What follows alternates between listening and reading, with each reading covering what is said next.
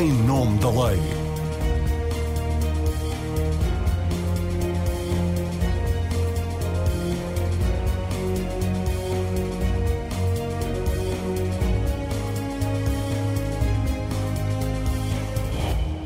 Olá, está com o programa de informação da Rádio Renascença em nome da lei. Seja bem-vindo. Nesta edição vamos falar da mais recente polémica em torno do Tribunal Constitucional. O chumbo do candidato a juiz conselheiro António Almeida Costa, com posições polémicas sobre o aborto e a liberdade de imprensa. Ficou a um voto de conseguir os sete que precisava para ser escolhido tanto quanto se sabe, trata-se de algo inédito, pois habitualmente só vão à votação nomes já previamente consensualizados entre os dez juízes votantes há quem peça uma mudança na lei. Antes de mais explicar que o Tribunal Constitucional é composto por 13 juízes divididos por dois processos de eleição.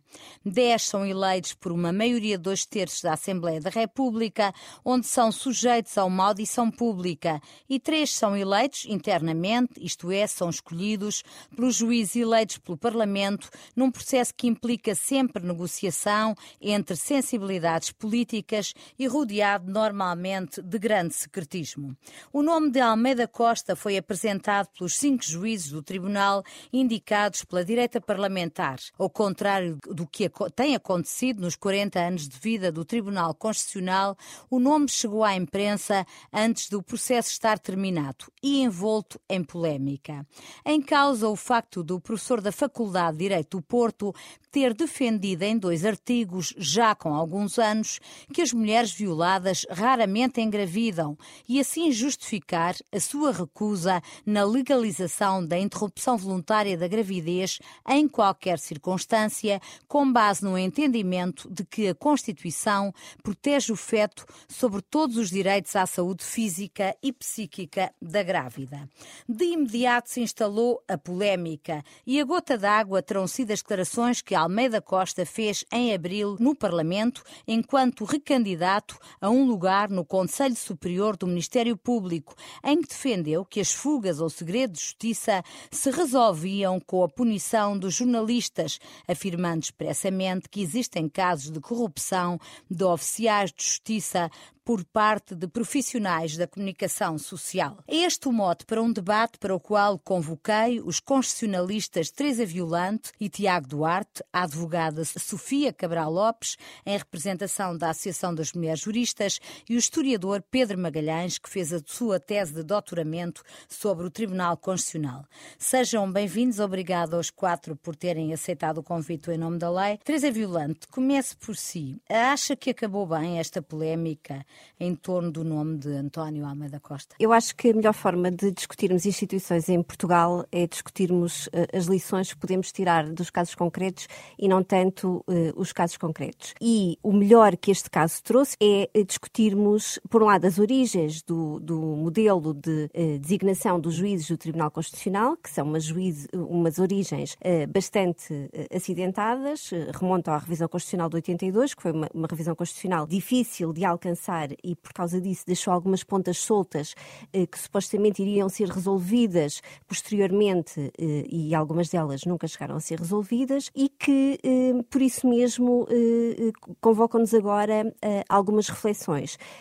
Por um lado, pelo facto de esse processo ter sido conturbado e ter dado origem a um modelo de escolha e designação dos juízes que apresenta algumas particularidades, por exemplo, no que diz respeito aos três juízes que são cooptados, de, dos vários estudos de direito comparado que eu tive a oportunidade de consultar, eu não encontro o modelo de cooptação em, em nenhum uh, outro Tribunal Constitucional uhum. ou, ou, ou, Supremo Tribunal que exerça as funções de, de controle de constitucionalidade. Eu penso que o estudo que o Pedro Magalhães fez refere isso exatamente, que é uma originalidade do sistema nacional, a cooptação dos, dos, do, dos juízes. Só para esclarecermos aqui este sim, ponto. Sim, eu, que, que eu saiba, uh, pelo menos no, no fundo, no espaço dos tribunais constitucionais europeus, que é talvez aquele mais conhecido, é uma solução na qual eu não, não conheço semelhante. Uhum. E, e, o estudo do Pedro já tem alguns anos e é, essa conclusão é reforçada por estudos posteriores. Uh, portanto, continuamos a, a, ter aqui esta original, originalidade. Ora bem, em termos de direito comparado, quando, quando os comparatistas sabem disso, quando temos uma inovação que não é replicada em lado nenhum, eh, normalmente é porque essa inovação não produz eh, externalidades positivas e deve-nos fazer refletir. E, por outro lado, para além do, destas próprias especificidades, eu diria mesmo algumas bizarrias do, do sistema português que fragilizam, em certa medida, a autoridade do Tribunal Constitucional, e este caso concreto é um exemplo disso, mas não apenas este caso concreto, há outros exemplos. É preciso percebermos se algumas eh, patologias subjacentes ao modelo de cooptação não estarão eventualmente a ser replicadas eh, a propósito, por exemplo, eh, de, de, outros órgãos, como a entidade das contas dos partidos políticos, a identidade da transparência, em que os, os órgãos destas entidades são também escolhidos pelos membros do Tribunal Constitucional. É preciso percebermos se o modo de eh, escolha destes, destes membros e de designação não estará, não estará eventualmente a sofrer de alguns dos problemas subjacentes ao modelo de cooptação. Mas, ó, oh, Teresa, uh, deixe só, porque de, quem deixe, está a ouvir. Não, mas eu tenho Sim. que lhe pedir que quem nos está a ouvir não, não entende porque não é constitucionalista, não domina estas questões. Quando fala de patologias, de problemas, está a falar de quê? Da falta de transparência deste, deste processo de eleição, de, do facto dele implicar negociação política, que o público não domina, a sociedade não domina, está a falar de quem em concreto? Eu, eu teria todo o gosto em fazer essa descrição, mas, mas eu gostava de convocar uh, o Pedro Magalhães para fazer essa descrição, porque ele já reportou isso na literatura. Subjacente ao modo de, de escolha dos juízes cooptados está aquilo que na literatura ele já escreveu sobre isso conjuntamente com António Araújo, que se chama um acordo de cavalheiros. Uhum. O, o, próprio nome uh, a mim causa-me alguns eh, problemas pelo, pela, pela terminologia e porque instituições da República cuja composição esteja sujeita a um acordo de cavalheiros é algo que no século XXI nos deve deixar preocupadas. Mas, mas eu, em relação a isso, gostaria que fosse o, o Pedro Magalhães a, mas a fazer volto, essa descrição. Eu volto assim, e ainda temos que voltar à atualidade. Ó oh, oh Pedro Magalhães, então quer explicar a forma como, como foi construído este, este acordo? Segundo uh, li, a forma como os juízes do Tribunal Constitucional são eleitos foi uma negociação entre a AD e o, e o PS, não é? E tem esse dado curioso ter sido apresentada no Parlamento por Marcelo Rebelo de Sousa, então uh, Ministro dos Assuntos Parlamentares. Hum. Uh, e que visava impedir o Presidente da República na altura, Ramalhianos, de que pudesse vir a ter qualquer influência na eleição dos juízes do Tribunal Constitucional. São dados curiosos para analisarmos à luz do que, do que são estes protagonistas hoje em dia, do que é Marcelo Rebelo de Sousa, Presidente. Acho que vale a pena termos em conta o contexto em que isto se passou, não é? Eh, nós estávamos num contexto em que havia uma negociação para a revisão da Constituição de 76 eh, e em que um dos aspectos mais importantes dessa revisão era saber o que fazer com os, as competências, com os poderes do Conselho da Revolução. O Conselho da Revolução, obviamente, era um aspecto, talvez o aspecto eh, mais problemático do ponto de vista da soberania democrática, porque no fundo colocava o regime sob uma tutela militar, por razões que são uh, perfeitamente compreensíveis e as coisas uh, correram, correram muito melhor do que poderiam ter uh, corrido.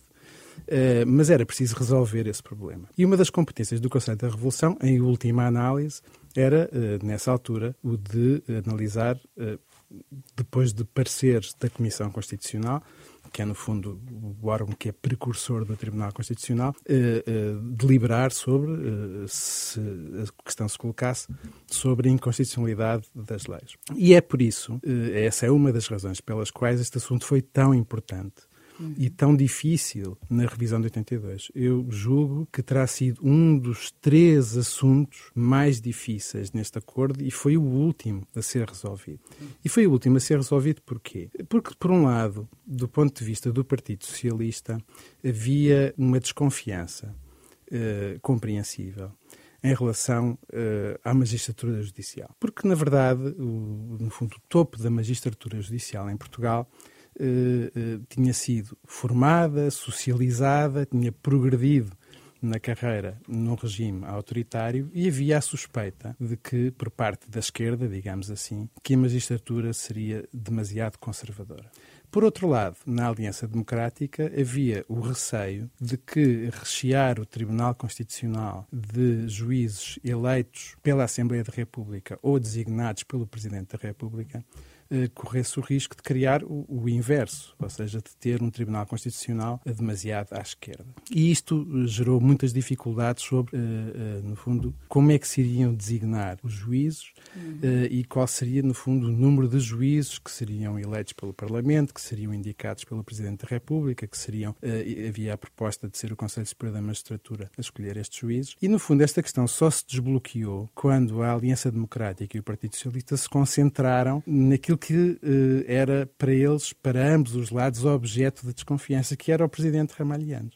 Nesse contexto, talvez muita gente não se recorda, mas tinha havido relações conflituais entre o presidente, reeleito em 1980, e o governo da Aliança Democrática, obviamente. Também tinha havido uma relação conflitual entre o presidente e o Partido Socialista, nomeadamente eh, Mário Soares, e foi ao concentrarem-se nisso que se desbloqueou a situação. E desbloqueou-se da seguinte forma, dizendo o Presidente da República não vai indicar juiz nenhum uhum. e os juízes vão ser eleitos pelo Parlamento, por uma maioria qualificada. Isto era um problema problema, porque para o Partido Socialista era, no fundo, renegar de um acordo que existia com o Presidente Ramalhianos, no sentido de não lhe reduzir os poderes na revisão constitucional, mas enfim, já tinham passado dois anos sobre esse acordo. E eh, quando a solução é apresentada no Parlamento, é uma coisa muito curiosa, todas as partes criticam a decisão. Quer dizer, todas as partes criticam a solução. Ninguém está muito feliz Ninguém com a solução. Ninguém se revê na solução, nem a AD, nem o PS. Não se revêem completamente. Todos dizem isto tem alguns problemas, isto não é ideal, mas no fundo é o que muitas vezes acontece nas negociações. Ninguém claro. consegue a solução ideal, mas conseguiu-se a solução que desbloqueou um processo que estava bloqueado em torno,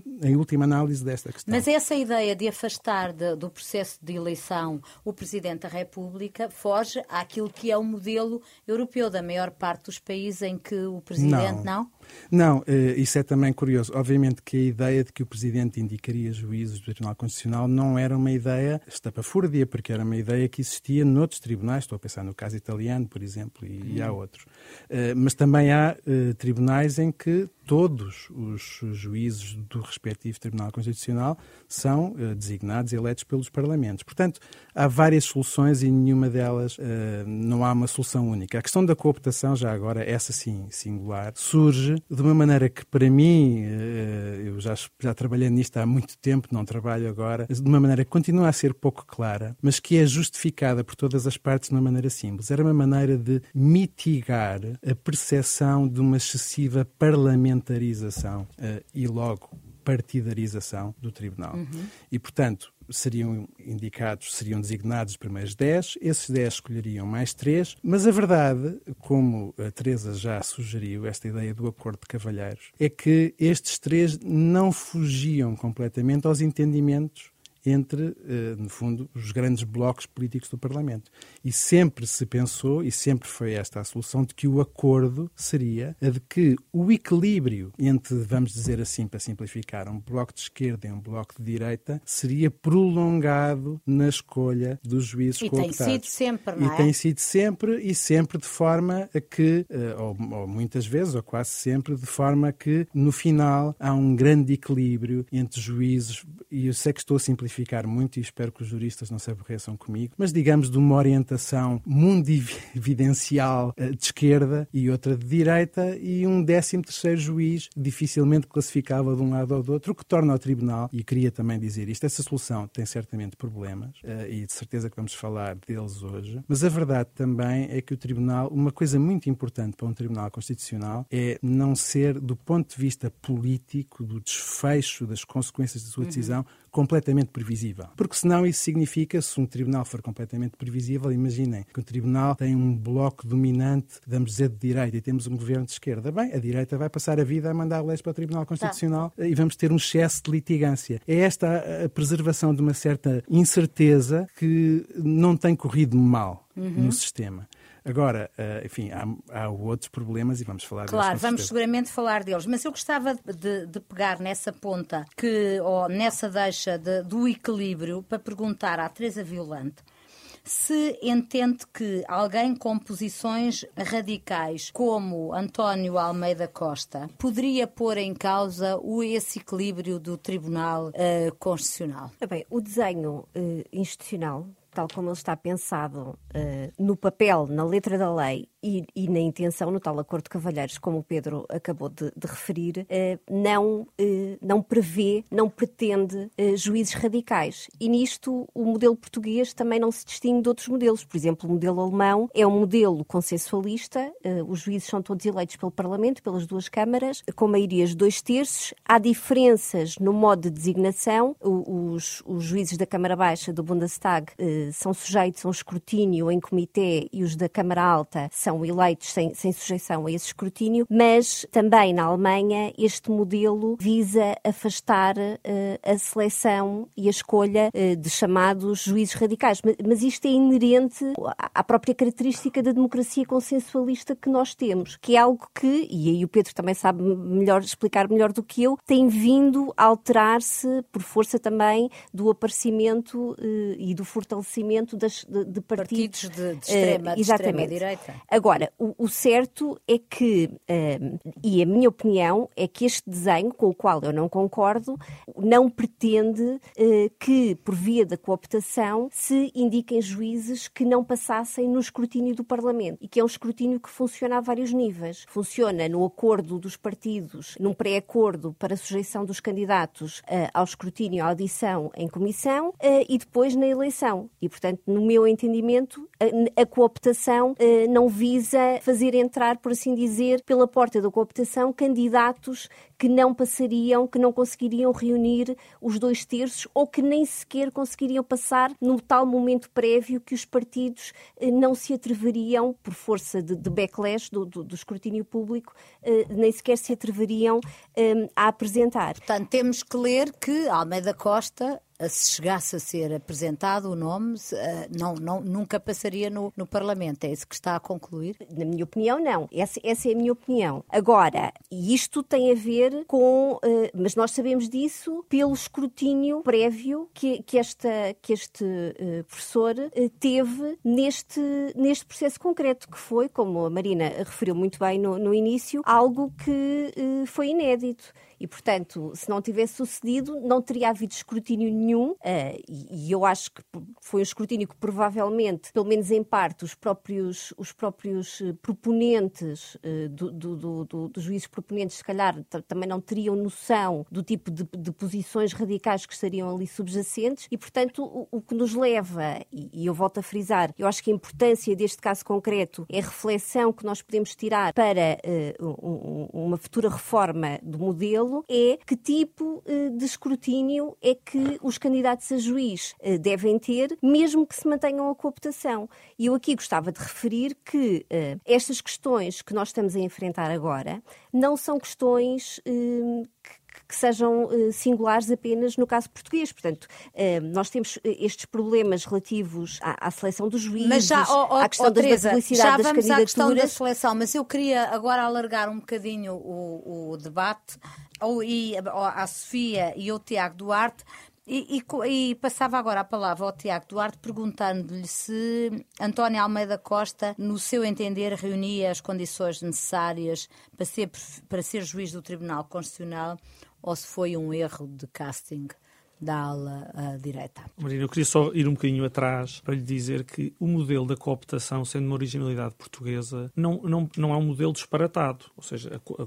existe cooptação em muitos órgãos colegiais. Certo. E a ideia da cooptação é precisamente a que os juízes do Tribunal Constitucional que lá estão possam perceber o que é que faz falta ao Tribunal Constitucional. E possam perceber que quando nós falamos do que faz falta, o fazer falta é, é uma perspectiva muito ampla. Faz falta mais penalistas, mais civilistas, mais constitucionalistas, faz falta pessoas pessoas mais novas, pessoas com mais experiência, e portanto aqueles três lugares que seriam escolhidos pelos juízes que lá estão serviriam precisamente para dar uma ideia de diversidade dentro do próprio Tribunal Constitucional, assumindo que os dez que eram eleitos pela Assembleia da República podiam obedecer a uma lógica mais ideológica, vamos uhum. falar assim, porque eram eleitos pela Assembleia da República, os três que eram cooptados podia permitir uma, uma lógica diferente desse alinhamento ideológico. Porque, como dizia o Pedro Magalhães, se aqueles três é para seguir a mesma lógica dos outros dez, então se calhar não faz muito sentido uh, uh, ser através de cooptação. Agora, se os dez juízes do Tribunal Constitucional usarem o poder de escolher três precisamente para completar falhas que o Tribunal Constitucional tenha, então isso aí já pode fazer todo o sentido. Aliás, uh, quanto à questão, e aí é natural que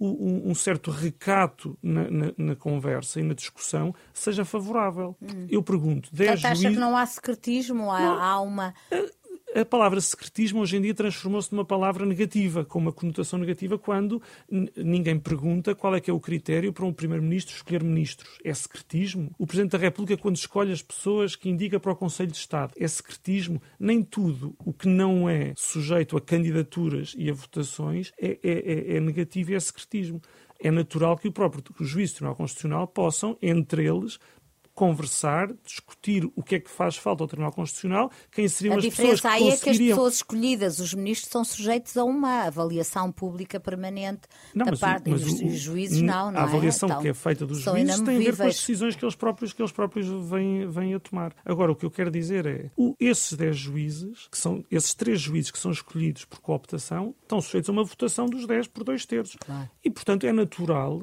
que os juízes possam dizer eu, eu para essa pessoa não voto favoravelmente. E, portanto, se me pergunta se é natural um candidato numa cooptação não ser aprovado, é natural. Mas Pode este, acontecer. Este, este em concreto, Tiago, uh, uh, responda-me concretamente. Acha que foi a narrativa feita na comunicação social uh, em torno do seu pensamento conservador que levou à rejeição do nome ou há razões substantivas para não aprovar o nome de alguém que tem uh, os fundamentos que tem para rejeitar a interrupção voluntária da gravidez e que defende que devem ser os jornalistas penalizados em caso de violação do segredo de justiça, esquecendo que o guardião do segredo é o Ministério Público. Se calhar porque ele na altura estava a falar como candidato oh, Marina, ao Conselho eu, Superior eu do Ministério que temos Público. Que distinguir uma de duas coisas. Se disser assim, é, é, é legítimo que juízes do Tribunal Constitucional não queiram votar favoravelmente um candidato por essas suas posições, é legítimo. É legítimo que os deputados, quando vão eleger candidatos ao Tribunal Constitucional, não queiram votar em determinados candidatos pelas suas posições, é perfeitamente legítimo. Agora, se a pergunta é se é legítimo as pessoas terem determinadas opiniões, também acho que é legítimo. Claro Pergunto eu, não se pode discutir uh, uh, o tema do aborto? Passou a ser um tema tabu? Não, mas não a, é. questão não, não a se questão pode não discutir, é essa. Não se pode discutir o tema dos limites da liberdade de imprensa versus segredo de justiça? Passou a ser um tema tabu? Não me parece que seja. Claro. E, portanto, eu acho que as pessoas que têm determinadas posições não têm que ser eh, expulsas do espaço público, não têm que ser condenadas pelas opiniões que têm e não têm, por exemplo, a expressão que eu li na comunicação social que, que, que este determinado candidato quer punir os jornalistas. A expressão quer punir os jornalistas, claro que parece que ele vai puxar de uma espada para punir os jornalistas. Não se pode discutir. O tema, o tema é simples, não é simples. Claro o não. tema da liberdade da imprensa versus, uh, há, versus há, justiça há, é simples, não é acusações graves de corrupção que ele colocou em cima da mesa de, de oficiais de justiça feita por parte da comunicação social e ele de facto ignora quando fala sobre a questão do segredo de justiça que o guardião do segredo é o Ministério Público, não, não é? E, a, o, a, questão não, não é uma questão de, de, de, de técnica, é uma questão de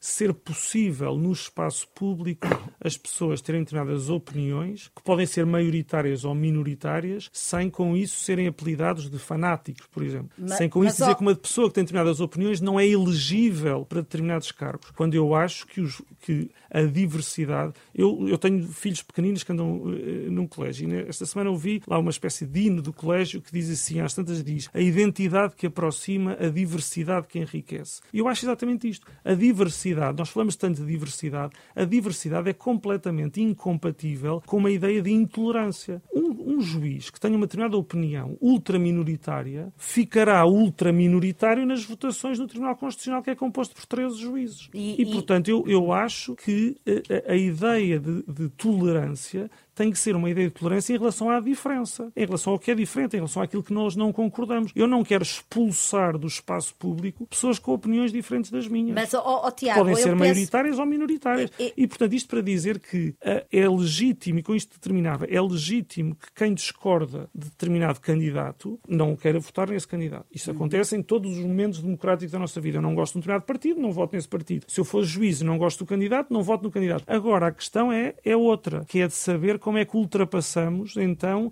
a incapacidade de escolher os juízes do Tribunal Constitucional. Oh, Tiago, eu só queria oh, Marina, só para dizer, aqui porque, nesta questão. Porque tem-se feito muita comparação entre a cooptação como um modelo que aparentemente agora, só agora é que se levantou a questão, não é bom, e a eleição na Assembleia da República como um modelo que é bom. Mas a verdade é que na eleição para a Assembleia da República, até 1998, votava-se nos candidatos individualmente considerados. Uhum. E depois verificou-se que era muito difícil conseguir, em voto secreto, obter dois terços dos votos. E passou a estabelecer-se a eleição por lista. Ora, a eleição por lista é tudo menos escrutínio das pessoas, em que os, os deputados do partido A, para votarem no candidato de que gostam, têm que votar no candidato do partido B de que não gostam, porque uhum. estão amarrados numa lista. Porque senão não se conseguia eleger. Na cooptação, provavelmente chegaremos ao mesmo modelo. Se a ideia for cada juiz põe um nome numa, numa folha, que é o que está na lei, na lei o que se diz na cooptação é que cada um dos 10 juízes põe um nome numa folha e depois vota-se. No limite pode haver 10 candidatos para uma vaga. Agora, depois, provavelmente, torna-se impossível encontrar dois terços a votarem no mesmo candidato. Muito, bem. Ó oh, oh, Tiago, eu antes de passar a palavra à Sofia, só queria esclarecer aqui uh, um ponto, porque é esta questão do delito de, de opinião que, que, tem sido, que tem sido falado. Eu trabalho num órgão de informação, que é a Rádio Renascença, que tem uma posição alinhada com a da Igreja, que apenas admite o aborto em circunstâncias limite, nomeadamente em caso de violação, e eu penso que o que indignou a generalidade das pessoas não é ele uh, ser contra a interrupção voluntária da gravidez, mas a fundamentação, o facto de ir buscar estudos que se fundam em, em, em experiências que foram feitas em campos de concentração. Eu também não tenho a certeza que isto seja verdade verdade, mas pelo menos foi o que foi publicado. Eu penso que foi isso e não a opinião que, que este jurista tem sobre, sobre a questão da interrupção voluntária da gravidez. Mas, oh, Marina, mas pronto, isso, só queria esclarecer isso, esse não, ponto. É verdade, isso, se os, se os juízes do Tribunal Constitucional acharem ou achassem ou acharam que aquele candidato não era um candidato aceitável, não é preciso uh, tanto broar. Votam contra. Pois, e foi o que eles fizeram também. E, portanto, eu não, o, que eu não, o que eu não compreendo é que seja necessário uh, enxovalhar na praça pública uma pessoa para, uh, para que três juízes, no exercício do seu direito, ponham a cruz no, no não. Sofia Cabral Lopes está aqui em representação da Associação Portuguesa das Mulheres Juristas, que manifestou em carta dirigida ao Presidente do Tribunal Constitucional a sua estupefação pelo facto de poder ser cooptado um juiz com posições anti-aborto, uma carta assinada por Teresa Féria, que é juiz conselheira no Supremo Tribunal de Justiça, e é presidente da vossa associação, tentaram condicionar o Tribunal Constitucional? Uh, não, não, não tentámos. A Associação Portuguesa de Mulheres Juristas uh, não tentou de forma nenhuma uh, exercer qualquer tipo de pressão no Tribunal Constitucional. Aliás, os juízes que lá estão, julgo eu e espero eu que não sejam pressionáveis. Aquilo que a estupefação foi exatamente não pelo Dr. Almeida Costa ser anti-aborto, como a Marina referiu, mas pela fundamentação pela qual é anti-aborto, pelos fundamentos que, que, que, enumerou e que nunca veio, nunca veio desmentir, nunca veio dizer que mudou de opinião. Claro, ele foi contactado por vários órgãos de informação no sentido de saber se mantinha a mesma opinião e ele recusou sempre responder. Exatamente. E como a Teresa também referiu aqui no, no início, há juízes da ala direita, há juízes da ala esquerda, agora não se espera que haja juízes radicais, nem da esquerda nem da direita. E era o caso do Dr. Almeida Costa, um juiz que fundamenta a sua posição em alegadas uh, uh, experiências uh, nazis, em que a mulher violada raramente engravida, porque em última análise até a ovulação é, é bloqueada por uma questão emocional ou porque o violador é estéril por outras práticas, Ainda que isso tudo fosse verdade, bastava que uma mulher engravidasse para que tudo isto pudesse e tivesse que ser uh, aceitável. Ficámos, uh, ficámos, ficámos contentes com, com, com, o desfecho, obviamente. Sabíamos que à partida, e a, e a opinião pública em geral sabia que à partida os cinco juízes da ala mais à direita votariam favoravelmente a, a cooptação do Dr. Almeida Costa. A ala esquerda sabia-se porque houve três juízes da ala esquerda que já teriam dito que iriam votar contra. Uhum. Um, a doutora Joana Costa, que terá sido uh, indicada como ala esquerda, mas desde que lá está sempre esteve uh, mais junta à ala direita do que à ala esquerda, portanto deixaria passar e estaríamos aqui uh, com a votação do, do doutor José João Abrantes. Aquilo que, que nós achamos que aconteceu foi, foi reflexão e esperamos que tenha sido reflexão. Que o doutor Almeida Costa é elegível, como, como o, o, o Tiago há pouco disse, claro que é elegível, por isso ele foi. Uh, uh, o nome dele esteve lá, chumbou. Uhum. Agora pergunto-lhe, a Sofia. A Sofia disse que não, não, não queremos juízes uh, radicais, mas com o crescimento, e também em Portugal, da direita, não, e sabendo nós que os juízes do Tribunal Constitucional são eleitos pelo Parlamento, não vai ser inevitável termos radicais uh, de direita no, no, no, Tribunal Constitucional? Não necessariamente, porque uh, os 10 juízes nomeados pela Assembleia da República têm que ter uma aprovação de dois terços da, da, da, Assembleia da República, não é? dos deputados. E quando nós falamos da ala esquerda e da ala direita, quer dizer, não, podemos, não estamos só a falar do PS e do PSD. Nós já tivemos juízes no Tribunal Constitucional indicados, por exemplo, a doutora Clara Souto Maior foi indicada pelo Bloco de Esquerda. Uh, já tivemos uh, uh, juízes indicados pelo Partido Comunista. Já tivemos pelo CDS. Portanto, já houve juízes no Tribunal Constitucional indicados pelos, pelos partidos mais extremistas. Portanto, o único que agora os têm assento parlamentar que, que nunca indicaram são os mais recentes, uh, partidos políticos com, com assento parlamentar, não é? Uhum. dos últimos anos. Muito bem. Gostaria agora que avaliássemos em que medida é que este caso justifica que sejam feitas alterações às regras constitucionais ou à lei orgânica do Tribunal Constitucional para que a eleição dos juízes seja feita de uma outra forma. Tiago uh, Duarte, é desejável tornar o processo de eleição dos juízes mais transparente e menos condicionado pela negociação partidária? Isso passa obrigatoriamente por mexer na Constituição? Eu acho que, eu acho que este episódio uh,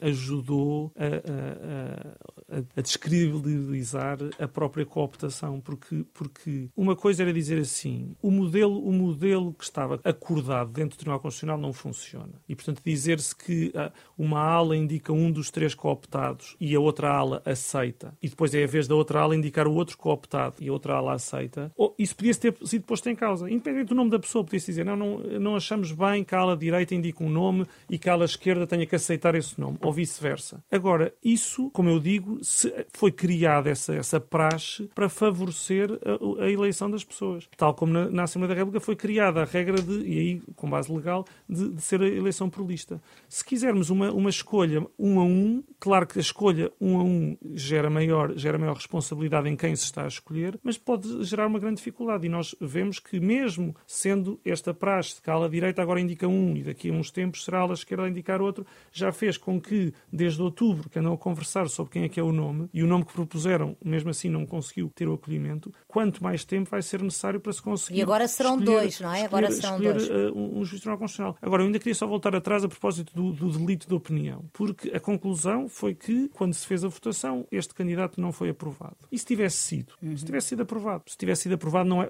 a composição do Tribunal Constitucional deixava de ser legítima? A, aquela pessoa que lá estava não podia ser reconhecida como juiz do Tribunal Constitucional? Os seus votos não eram válidos? Eu acho que nós temos que saber conviver, digo novamente, temos que saber conviver com posições diferentes e com votações diferentes.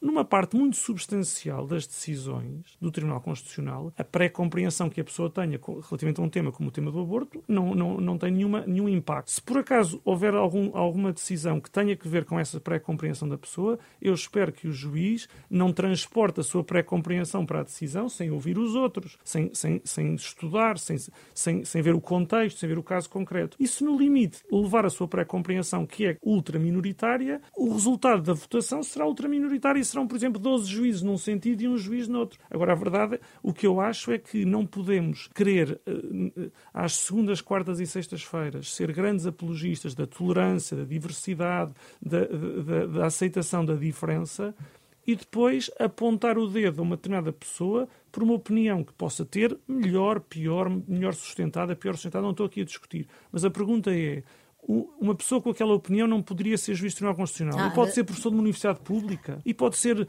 e pode ser membro do Conselho Superior da Magistratura do Ministério Público. Mas e é pode que ele aí não está na defesa dos, dos direitos não, fundamentais, não mas, é? Mas, enquanto juiz do Tribunal Constitucional. Mas, mas, mas enquanto juiz do Tribunal Constitucional é, é, é, é membro de um órgão que tem 13 juízes e que vota colegialmente por maioria. E em que a opinião que tiver é uma opinião que, não sendo uma opinião inválida, ilegal, criminosa,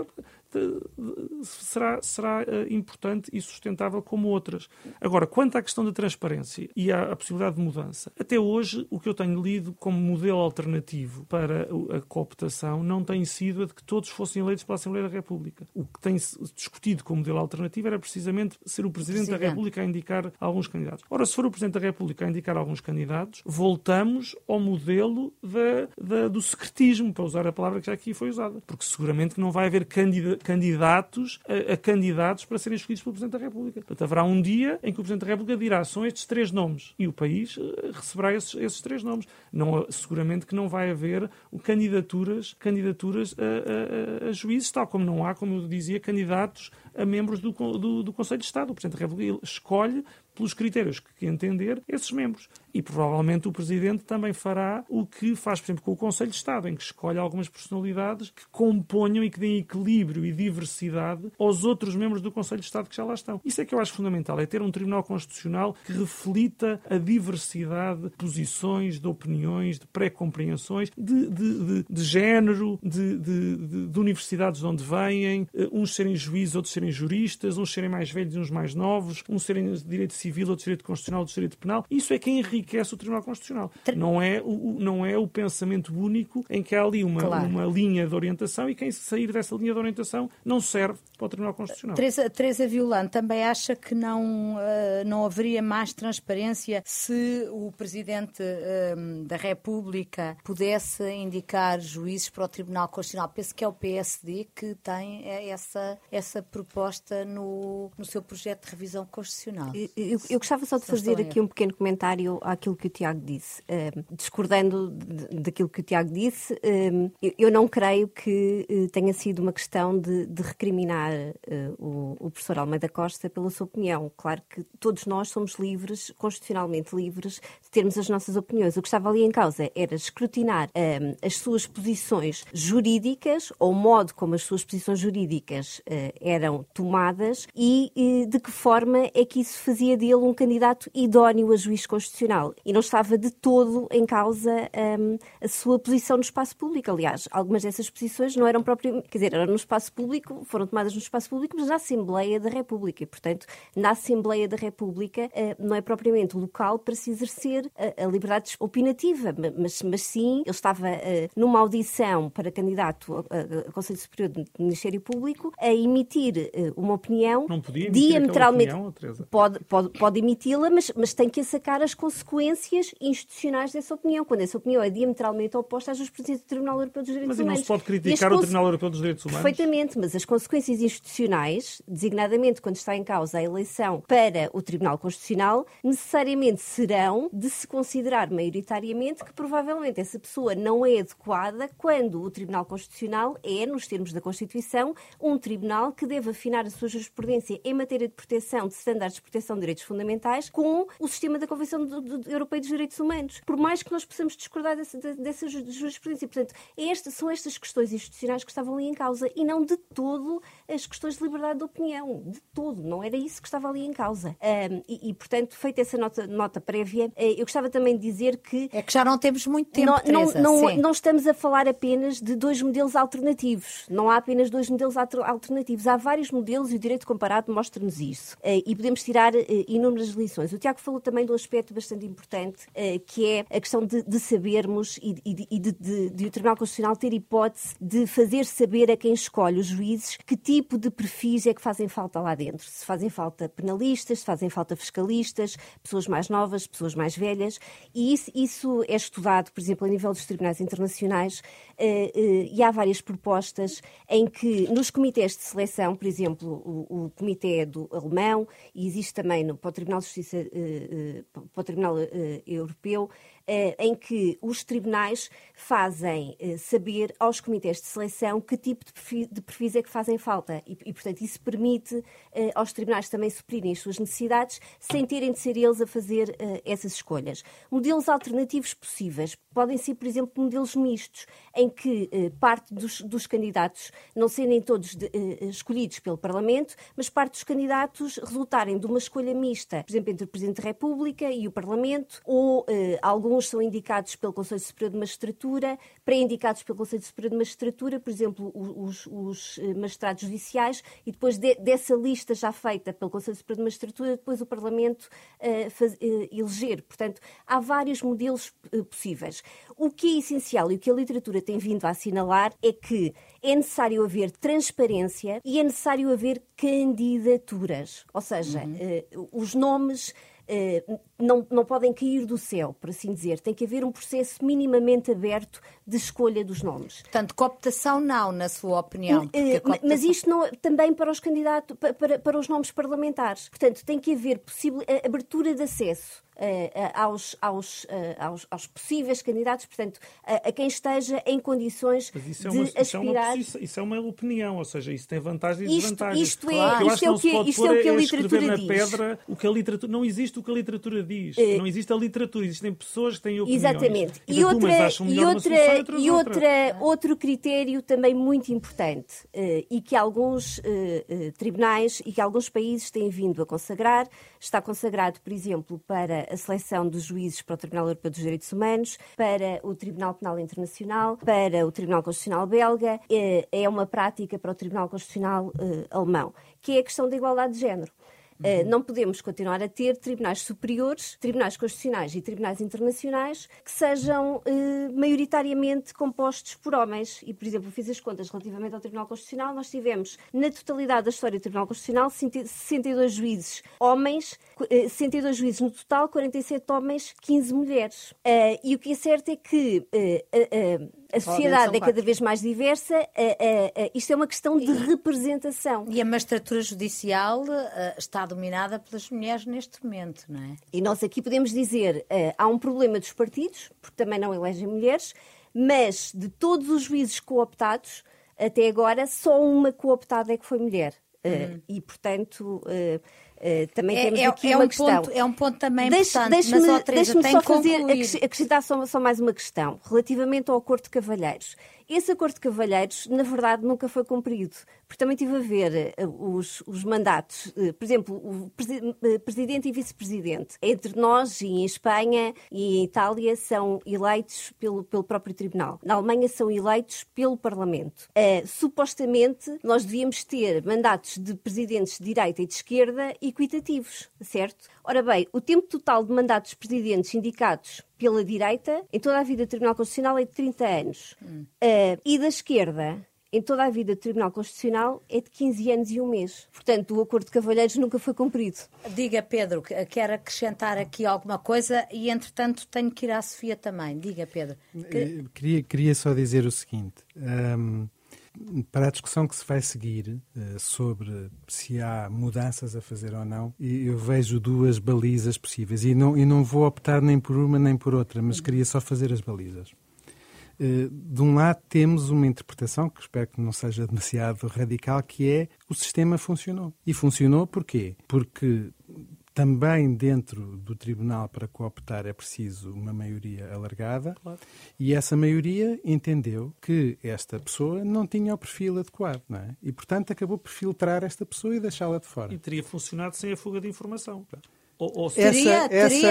Essa... Das duas, uma, ou teria, teria, funcionado sem a fuga de informação, ou a fuga de informação pressionou os juízes a mudarem a opinião que tinham. Portanto, eu quero crer, eu quero crer que sem a fuga de informação a votação seria a mesma. Porque se acharmos que com a fuga de informação houve juízes que estavam dispostos a votar num sentido e por não, causa mas, da fuga pode de informação haver juízes que não tinham, então não tinham toda a informação sobre, sobre, sobre aquele juiz. Ah, é possível... acha, acha, que a informação foi, foi a comunicação social que a encontrou? Não, não, acha que, não essa, acho que essa informação chegou à comunicação social, como é óbvio. Eu quero que Mas eu nem todos Pedro poderiam eu estou com o Pedro conhecer, não é? Magalhães. Eu acho que o sistema Mas funcionou. eu só dei uma baliza. Se Eu aquele um- candidato não Deu- tinha perfil, Ó- não foi ó, aprovado. Tiago, Sim. Sim, sim. depois Sim, ainda sim. tenho que ir à Eu- acho que isto é uma interpretação possível. Quer dizer, e, é, e é muito difícil saber qual é a interpretação certa, porque nós não temos vários mundos onde aconteceram coisas diferentes, só temos este, não é? Nós não sabemos o que é que- E esta é agora vai a outra baliza. Nós não sabemos o que é que teria acontecido se por acaso esta informação não tivesse vindo a público. Nós não sabemos o que é que teria acontecido se não tivesse havido mobilização. E, portanto, a outra baliza, que está do outro lado, e mais uma vez eu digo, eu não estou certo qual é a- a opção correta, mas a outra leitura possível é que, se calhar, nós precisamos de garantir de alguma forma que aquilo que aconteceu desta vez, que aparentemente foi um entendimento de uma maioria alargada de que havia alguém que não tinha o perfil adequado, que isto, quando voltar a acontecer, não aconteça por acaso, que aconteça com um caráter mais sistemático. E a única maneira de fazer isso é que haja maior publicitação e, e debate público sobre o perfil destes candidatos. Mas não Muito tenho bem. dúvidas que isto também traz problemas. Eh, aliás, não é a primeira vez que a cooptação dos juízes foi um processo extremo. Já foi. Em 83 foi difícil. Foi difícil. E se for público, eh, de alguma forma, vai ser ainda mais difícil. Mas temos sempre riscos e vantagens de um lado e do outro. E acho que é entre estas duas balizas que, que temos de pensar. Ó ó, Sofia Cabral Lopes, eh, vê, eh, imagino, vantagens nesta maior transparência maior publicidade em torno dos, dos nomes eh, cooptados, mas pergunto-lhe é se a prática do Tribunal Constitucional alguma vez poderá, enfim, aceitar, aceitar essa ideia e, e torná-la uma prática. Eu não sei também qual é o modelo ideal. A transparência, sem dúvida, eh, parece-me e, eh, que, que será, que será imprescindível. Ahm, porque eh, a razão também da, da cooptação destes três juízes. Ahm, para além, né, e o Tiago referiu, de, de- de colmatar aqui falhas que, que existam nos outros 10, ah, é também não deixar tudo no poder político, não deixar tudo na, na- na Assembleia da República. Mas a verdade é que nós também só sabíamos quem eram os juízes cooptados depois da votação. E, e- e saber previamente é importante. E eu, eu, eu volto a referir, eu quero acreditar que os juízes do Tribunal Constitucional não são pressionáveis. Portanto, não é por haver transparência e por, e, e por sabermos antecipadamente quem são as pessoas cooptáveis que vai influenciar no sentido de voto de um, de- de um ou outro juiz. Agora, vai haver mais discussão? Vai, mas a discussão não é, não é, não é uma coisa má, não é? Ah, eu acho que traz, que traz vantagens. E, e é possível fazer isso sem haver- mudanças na lei, só mudar a forma de funcionamento do, do, do Tribunal Constitucional? Como é que- possível é, não tenho a certeza, lá está, se será a, a melhor opção de todas. Não, na lei, na lei teria sempre Na que lei se alterar. orgânica Na lei teria sempre que se alterar, Não- sim. E não ser uma, não é preciso Não é Constituição, claro. Sim, não, não é uma alteração Se constitucional. a cooptação, não é preciso revisão Agora, constitucional. a- a- aquilo que eu gostava só de, de- de referir e para terminar, porque ahm, brevemente não será um, mas serão dois cooptáveis, não é? Porque está a terminar também um mandato de no- de nove anos do, do Dr. Lino Rodrigues, que termina este, este mês. Ahm, gostava, gostava muito de que, ahm, não esquecendo aquilo que é o Tribunal Constitucional e, e para aquilo que existe, primeiro, a esquerda está fragilizada dentro do Tribunal Constitucional. Quando se quer eh, equidade, é impossível porque são 13, mas pelo menos ahm, equilíbrio, proporcionalidade e, e representatividade, tanto partidária como no género. E nós, neste momento, em 13, temos quatro mulheres. Se fossem cooptadas duas, já teríamos seis. Fica- Teríamos algum equilíbrio. Fica a mensagem. Ficávamos aqui à conversa durante muito mais tempo, mas o Em Nome da Lei tem de ficar por aqui. Agradeço mais uma vez aos nossos convidados. Voltamos no próximo sábado. O programa fica disponível nas habituais plataformas de podcast ou no Popcast, o agregador da Rádio Renascença. Fique bem, fique com a Rádio Renascença para estar a par do mundo. Em nome da lei.